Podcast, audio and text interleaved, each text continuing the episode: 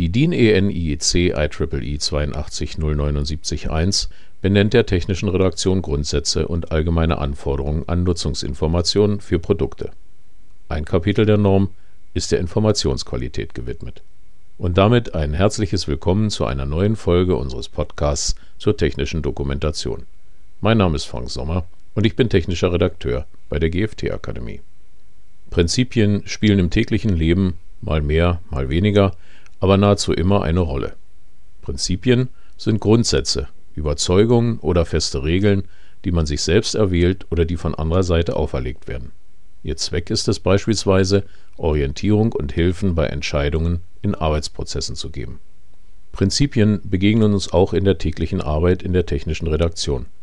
So spielen sie beispielsweise in der DIN N IEC IEEE 82079-1 eine entscheidende Rolle. In Anhang A 2.2 heißt es sinngemäß übersetzt, dass wenn eine detaillierte Anforderung der 8279.1 nicht vollständig erfüllt ist, jedoch die Anforderungen aus den Kapiteln 8 das ist die Struktur der Nutzungsinformationen und Kapitel 9 das ist Medien und Format insgesamt als erfüllt angesehen werden können, lässt sich mit Hilfe der Prinzipien in Kapitel 5 die Erfüllung der Norm begründen. Das bedeutet also dass solange alle Prinzipien befolgt werden, auch eine nicht vollständig erfüllte spezifische Forderung der Norm hinnehmbar ist. Die Prinzipien sind in die Kategorien allgemeine Prinzipien und Prinzipien zur Sicherstellung der Informationsqualität eingeteilt. Während die allgemeinen Prinzipien beispielsweise Vorgaben zu der Zielgruppenorientierung des Informationsproduktes machen oder auf die Notwendigkeit hinweisen, dass das Informationsprodukt problemlos dem bezogenen Produkt zugeordnet werden muss, stellen die sicherheitsbezogenen Prinzipien in besonderem Maße auf den Inhalt des Informationsproduktes ab. Die sieben Prinzipien zur Sicherstellung der Informationsqualität heißen Vollständigkeit, Minimalismus, Korrektheit, Prägnanz, Konsistenz, Verständlichkeit und Verfügbarkeit. Beginnen wir mit der Vollständigkeit Zuerst einmal ist es unerlässlich, dass das Informationsprodukt alle Informationen über die Risiken enthält, die von dem bezogenen Produkt während seines gesamten Produktlebenszyklus ausgehen. Daher sind also nicht nur die Risiken zu nennen, die beim Gebrauch, also der Anwendung des Produktes durch den Benutzer selbst auftreten können, sondern auch die, welche beispielsweise den Personen drohen, die das Produkt lediglich transportieren, montieren, warten oder entsorgen. Hieraus folgt, dass die gewissenhafte Durchführung der Zielgruppenanalyse und der Risikobeurteilung unerlässliche Komponenten bei der Erstellung eines Informationsproduktes darstellen. Darüber hinaus sind aber auch Informationen zu berücksichtigen, die sich aufgrund vertraglicher Vereinbarungen oder weiteren rechtlichen Verpflichtungen ergeben. Der Minimalismus. Dieser Punkt ist nicht immer einfach zu handhaben und steht scheinbar auch im Gegensatz zur geforderten Vollständigkeit Selbstverständlich muss ein Informationsprodukt sämtliche sicherheitskritischen Informationen enthalten, daran darf es gar keinen Zweifel geben. Und Informationen dieser Kategorie dürfen, ja, sie müssen sich sogar dort wiederholen, wo sie benötigt werden. So kann beispielsweise ein und derselbe Warnhinweis durchaus mehrere Male in einem Informationsprodukt vorkommen. Hier das Minimalismusprinzip anwenden zu wollen, wäre sogar ein Verstoß gegen die Norm. Und auch alle Informationen darüber hinaus, die den effizienten und effektiven Gebrauch eines Produktes erst ermöglichen, dürfen selbstverständlich nicht fehlen. Gleichzeitig bedeutet das Minimalismusprinzip jedoch, dass nur relevante Informationen bereitzustellen sind. Diese Forderung ergibt durchaus einen Sinn, denn ein deutliches Zu viel an Informationen, die sich nicht mehr auf die eigentlichen Funktionen und die Sicherheitsaspekte beziehen, kann zur Folge haben, dass die Benutzer eines Produktes die wirklich benötigten Informationen nicht nur schwerer auffinden, sondern auch die Lust am Lesen verlieren und die Anleitung beiseite legen. Beachten sollte man in diesem Zusammenhang auch, dass ausschweifende Formulierungen besser in einen Roman als in ein technisches Informationsprodukt gehören. Man kann also wohl sagen, dass alle Informationen, die nicht sicherheitsrelevant sind oder nicht dem effektiven und effizienten Gebrauch des Produktes dienen, der Schere des Minimalismusprinzips zum Opfer fallen müssen ein Beispiel, wie schnell man in der technischen Redaktion in Konflikt mit dem Minimalismusprinzip kommen kann, sind Warnhinweise und das Sicherheitskapitel, wenn es um Maschinen geht. Hier bestehen nämlich durchaus Unterschiede zwischen der 82079-1 und der DIN ISO 20607. So fordert die 82079.1 in Kapitel 7.11.2, dass Warnhinweise in Schritt-für-Schritt-Anleitungen in Zusammenhang mit dem Auftreten der Gefahr genannt werden müssen. Sie sind also unmittelbar vor der jeweiligen Tätigkeit zu nennen, bei der eine Gefahr drohen kann. Dies kann sogar vor einem bestimmten Handlungsschritt als eingebetteter Warnhinweis erforderlich sein. Außerdem fordert die Norm dass Sicherheitshinweise in einem eigenen Kapitel am Anfang des Informationsproduktes aufzuführen sind. Sicherheitshinweise im Sinne der Norm sind eine eigene Art von sicherheitsbezogener Information, siehe hierzu die Kapitel 7.11.1 und 7.11.4. Die DIN ISO 20607 hingegen fordert in Kapitel 5.2.2.2, dass Warnhinweise im Kapitel Sicherheit stehen müssen. Und Warnhinweise müssen übrigens gemäß Kapitel 6.5 nach SAFE strukturiert werden. Da die 20607 jedoch bezüglich der Warnhinweise keine weiteren Vorgaben hinsichtlich Handlungsanweisungen macht, liegt es nahe, die Forderungen beider Normen zu erfüllen. Somit stehen wir im Maschinenbau nach meiner Auffassung vor der Anforderung, dass wir jeden Warnhinweis gegebenenfalls nicht nur mehrfach in verschiedenen Handlungsschritten aufführen müssen, sondern zusätzlich auch im Sicherheitskapitel. Dieses kann dann je nach beschriebenem Produkt ziemlich lang werden. Minimalismusprinzip hin oder her. Das Prinzip der Korrektheit. Hier fordert die Norm, dass alle Informationen im Informationsprodukt des bezogenen Produktes auf dem aktuellsten Stand und selbstverständlich inhaltlich und technisch korrekt sind.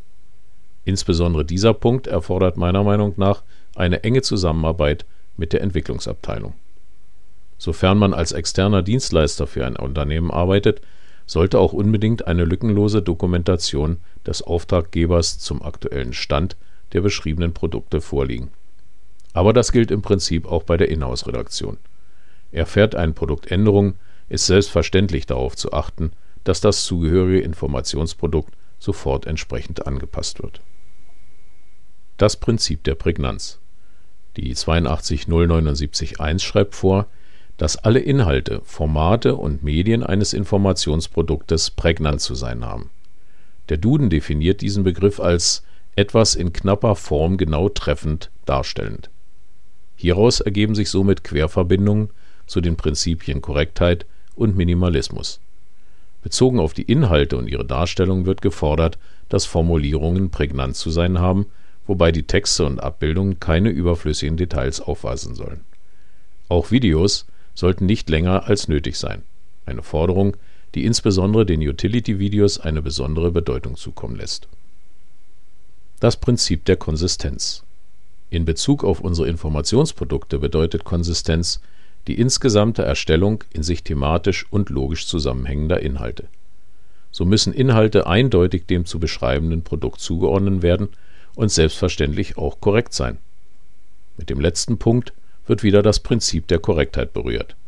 Aber auch die Bereiche Format und Medien des Informationsproduktes müssen konsistent sein. Hierzu gehört übergeordnet die Trennung von Inhalt und Layout bzw. Format. Die Konsistenz von Format und Medien wird beispielsweise durch den Aufbau einer einheitlichen Terminologie, den strikten Gebrauch einheitlicher Maßangaben, Farben und Symbole, insbesondere in Warnhinweisen, oder dem Ermöglichen einer sinnvollen und einfachen Orientierung im Dokument durch Kapitelüberschriften, lebende Kolumnentitel und andere Elemente erreicht. Bei der Erzielung von Konsistenz, insbesondere im Hinblick auf die Strukturierung, besitzen Auszeichnungssprachen wie XML eine besondere Bedeutung. In Zusammenhang mit einem Content-Management-System lässt sich so nicht nur innerhalb einer Betriebsanleitung zu einem Produkt Konsistenz erzielen, sondern auch im Zusammenhang mit weiteren dem Produkt verbundenen Informationsprodukten wie beispielsweise seine Verpackung oder den Verkaufs- und Werbeprospekten. Das Prinzip der Verständlichkeit. Es ist eigentlich unnötig zu erwähnen, aber unsere Informationsprodukte müssen auch verständlich sein. Was nützt es, wenn ein aufwendig erstelltes und optisch hervorragendes Betriebshandbuch von niemandem nachvollzogen werden kann? Eine sichere, Effiziente und effektive Bedienung eines Produktes wird so nicht möglich sein, ein klassischer Instruktionsfehler, der automatisch zu einem Produktmangel führt. Und damit berühren wir automatisch das Prinzip der Vollständigkeit, denn es geht wieder um die Analyse der Zielgruppe. Man kann und muss ein Informationsprodukt für ein und dasselbe Produkt inhaltlich und formell an verschiedene Zielgruppen anpassen. Eine Motorsäge etwa wird zwar überwiegend von Forstarbeitern und damit im professionellen Einsatz betrieben, findet aber durchaus auch ihre Verwendung im heimischen Garten eines Sachbearbeiters, der sonst nie mit Maschinen arbeitet. Wir können davon ausgehen, dass der Forstarbeiter aufgrund seiner Qualifikation viele der Informationen, die der Sachbearbeiter dringend benötigt, nicht bedarf. Dennoch müssen wir bei derartigen Produkten darauf achten, dass nicht nur grundsätzlich alle sicherheitsrelevanten Informationen vorhanden sind, sondern auch darauf, dass sich die Betriebsanleitung nicht in einer Fachterminologie verliert, die zwar der Forstarbeiter, nicht aber unser Sachbearbeiter versteht. Damit aber nicht genug. Auch die Abbildungen, Symbole sowie alle Navigationselemente und Strukturen müssen in einer für die Zielgruppe verständlichen Form vorliegen, womit wir wieder mindestens die Prinzipien der Prägnanz und der Konsistenz berühren. Und wir sollten auch daran denken, dass die Verständlichkeit eines Informationsproduktes immer auch eine Frage des Nutzungskontextes ist. So sollte beispielsweise dem Sicherheitskapitel einer Betriebsanleitung ein besonderes Augenmerk gewidmet sein, wenn es um den Inhalt des Abschnittes geht, der Anweisungen für einen Notfall gibt. Hier müssen Informationen nämlich besonders schnell gefunden und unmissverständlich nachvollzogen werden können. Das Prinzip der Verfügbarkeit. Das letzte Prinzip zu erfüllen ist, abhängig vom Trägermedium des Informationsproduktes, nicht ganz einfach. Es geht darum, dass ein Informationsprodukt über die gesamte Produktlebensdauer und unter Beachtung des Nutzungskontextes für die jeweiligen Zielgruppen verfügbar ist. Das ist bei einem klassischen Printprodukt noch recht einfach zu bewerkstelligen, denn es kann ja jederzeit nachgedruckt werden. Schwieriger zu erfüllen ist die Forderung bei digitalen Produkten, wie zum Beispiel in Form einer PDF-Datei oder gar im HTML-Format. Dies gilt übrigens besonders im Hinblick auf die neue Maschinenprodukteverordnung, deren Einführung noch in diesem Jahr vorgesehen ist.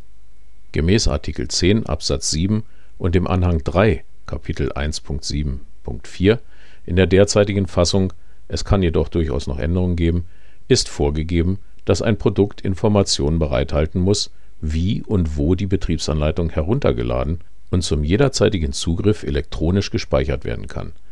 Das gilt auch für Betriebsanleitungen, die in Maschinen implementiert sind, die sogenannten Human-Machine Interfaces. Die Hersteller haben sicherzustellen, dass auch digitale Betriebsanleitungen über die gesamte Produktlebensdauer, mindestens aber zehn Jahre, online verfügbar sind. Sie merken schon, hier geht es in der Tat um den Download der Betriebsanleitung und nicht darum, dass der Hersteller Ihnen das Informationsprodukt auf Anfrage zusendet. Das bedeutet nach aktueller Lesart und meiner Auffassung, dass die Hersteller künftig sicherstellen müssen, dass für den Zeitraum von mindestens zehn Jahren eine Website bzw. eine andere Downloadmöglichkeit wie FTP-Server oder GitHub und so weiter existiert und alle entsprechenden Links, die auf den Download verweisen, stets aktuell zu halten sind.